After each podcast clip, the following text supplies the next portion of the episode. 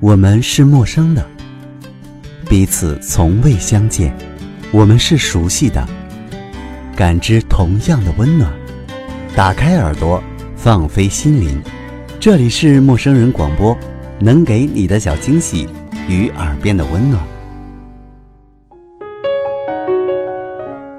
您正在收听的是陌生人广播，能给你的小惊喜与耳边的温暖。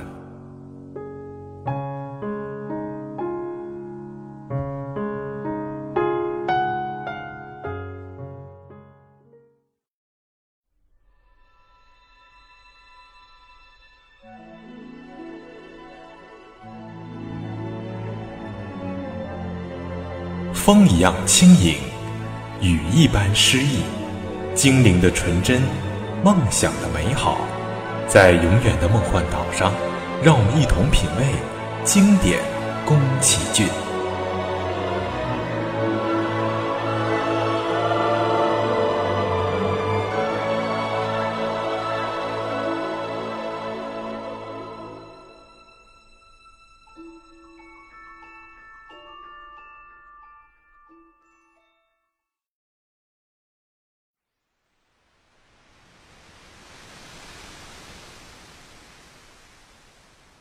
誰が風を見たでしょう？谁看得见风？僕もあなたも見やしない。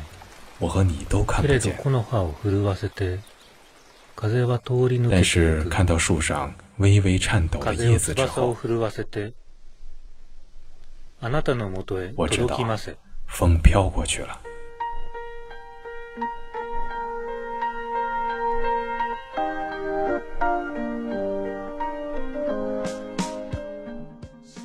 亲爱的听众朋友，这里是陌生人广播，能给你的小惊喜与耳边的温暖。我是主播小明，很高兴能够在品味经典宫崎骏系列特辑当中与大家再次相遇。那么今天我将为大家带来的这部作品，就是宫崎骏二零一三年的新作《起风了》。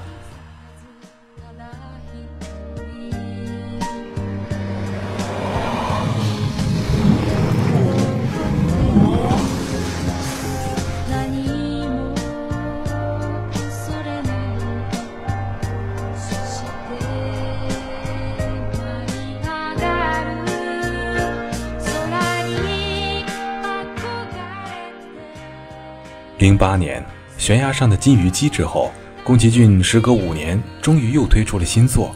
不过，按照他本人的话来说，这是一部花了五年的作品，不是什么时隔五年。也就是说，这五年时间里，宫崎骏老先生整体都围绕着这部新作忙碌着。起风了是一部完全不同于宫崎骏之前的作品类型的写实性动画片。影片中几乎不存在幻想元素，有的只是那个以前的日本。作品随着一阵阵风，从关东大震灾飘到了二战结束。在此期间，有着日本人的梦想，也有着对战争的哀愁，当然还有着一段刻骨铭心的恋爱。在那段激荡的时代里，小人物们无法改变社会之风。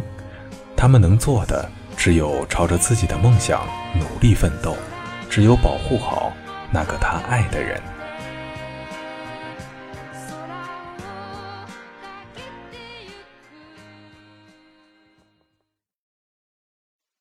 风，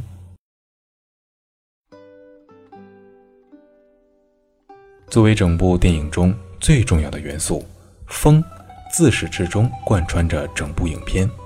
风作为自由奔放的象征，和影片中的飞机非常匹配。而制造飞机的二郎们也同样希望自己设计的飞机能够自由飞翔。柔和的曲线、精妙的光影、巧妙的构图，以及表情丰富的风、雨、雪，这都是宫崎骏动画作品的典型元素。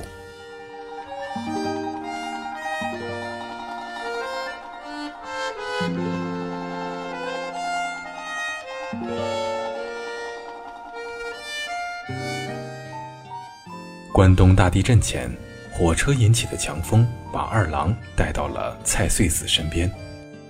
命运般的初遇也暗示了他们之后那段传奇般的恋情。之后，二郎为了追寻梦想开始奋斗，可惜诸事不顺，事业进入低谷期。而正在这个时候，二郎在清景泽和蔡穗子再度相遇，偶然也好，命中注定也罢，二郎在这期间度过了自己人生中最幸福的时刻。尽管他们的恋情很可能像纸飞机那样毫无规律地随处飞行，但是二郎坚定了自己的信念，打破重力的影响，毫不犹豫地向前行进。尽管有着黑夜，有着暴雨阻挠，他和蔡穗子之间的爱没有任何缝隙，风进不了，也吹不走。他们或许改变不了整个社会之风，但是他们依旧努力地活着，去寻找自己想要的东西。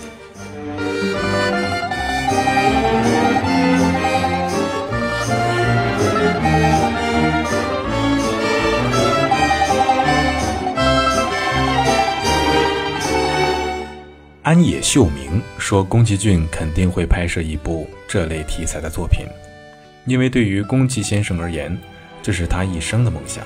虽然其自身一直抱着反战态度生活着，但是宫崎骏是一个不折不扣的军事控，他热爱战斗机，甚至在其高中生涯期间给报社投稿，那股狂热最终也得到了报社的认可。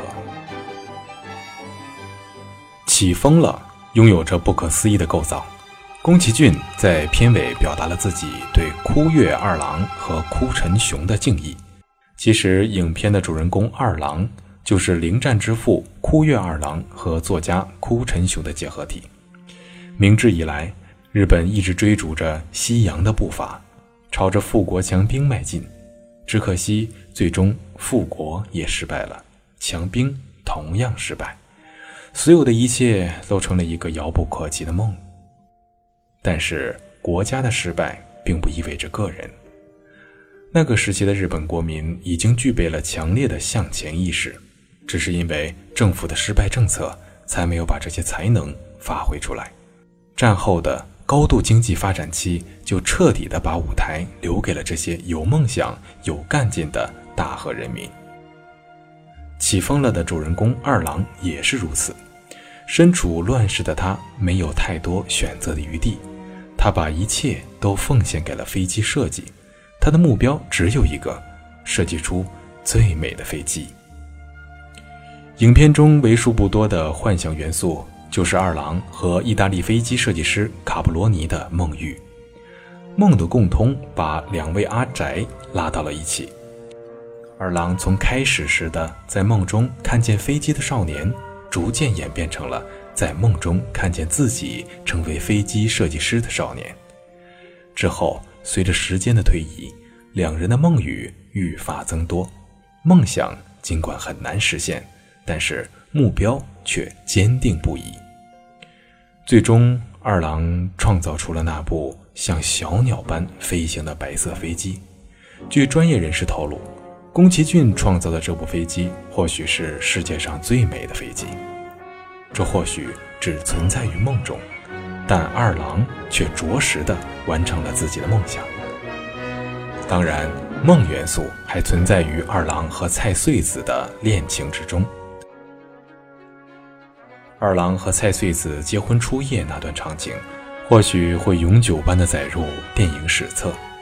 梦一般的仪式之后。二郎和蔡穗子结为夫妻，这种近乎理想化的内容和黑泽明的遗作《袅袅夕阳情》非常相似。但是宫崎骏完成了当时黑泽明没能达到的那种高度。梦与现实之间，在此刻已经找不到分界线，这绝对是最完美的爱情。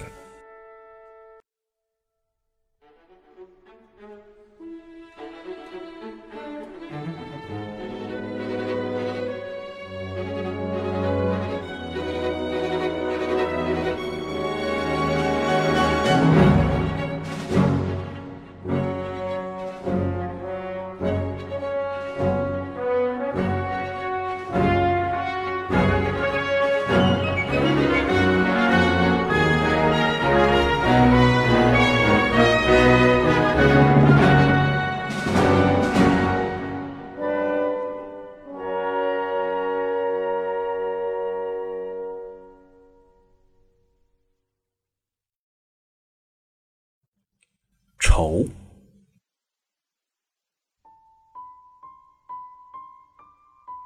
昭和初期，美丽的日本，这是电影全篇色彩给人留下的最深刻的印象。宫崎骏对日本浓厚的乡愁在影片中尽显无疑，甚至有日本影评人说道：“看到这一幅幅美丽的画卷，甚至有哭的冲动。这种难舍的情怀，或许只有昭和初期出生的那代人才能深刻体会吧。”而二郎和菜穗子之间的爱情，其实也是昭和的爱。这种爱在现在的社会中几乎很难找到。这些流逝的东西，在老人宫崎骏眼中变得如此不舍。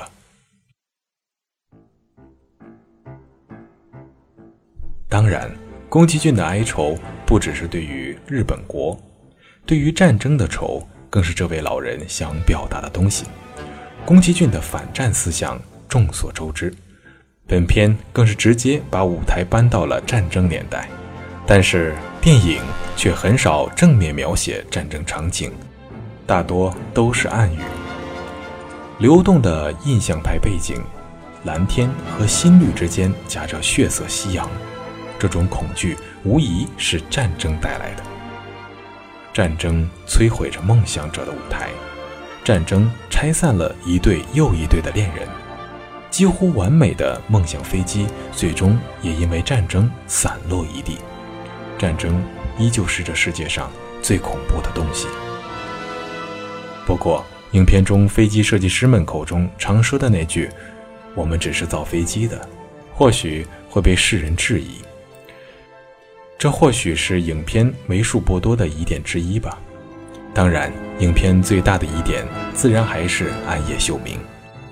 其实，除了开始阶段的违和感之外，伊娃之父的声优应该说是非常成功的，和影片整体安静的氛围非常合拍的，可以说是惊艳演出吧。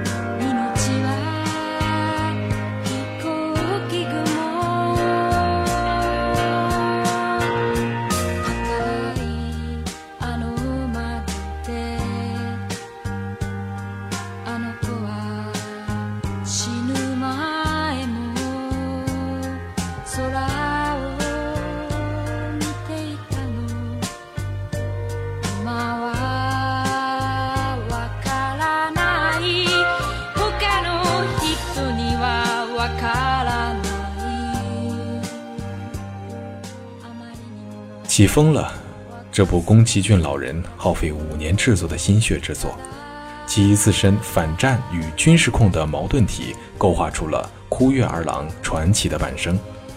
很多媒体都称本片为宫崎骏的遗作，但其实不管是第几部作品，宫崎骏老人的新作的确即将完结，大家一起好好珍惜这一百二十六分钟，更随着老人的镜头一起领略日本的乡愁风情诗。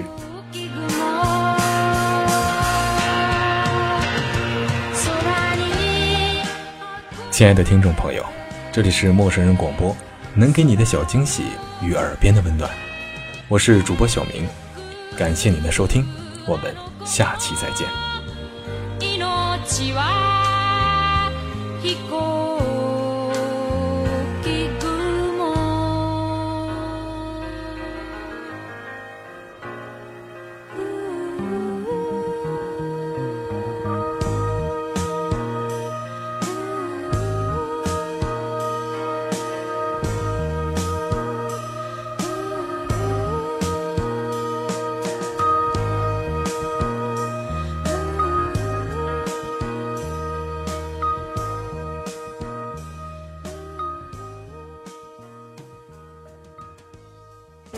陌生人广播能给你的小惊喜与耳边的温暖。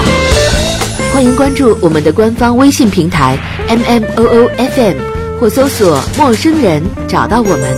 如果你也想加入，我们求贤若渴，主播、策划、编辑、后期制作、活动志愿者正在招募中。播客订阅、节目下载、更多收听方式、互动参与、精彩活动、推荐投稿以及参与到我们的节目录制，尽在陌生人官方网站 m o o f m 到 c o m 或微信平台找到答案。欢迎关注陌生人新浪微博艾特陌生人广播，找到我们。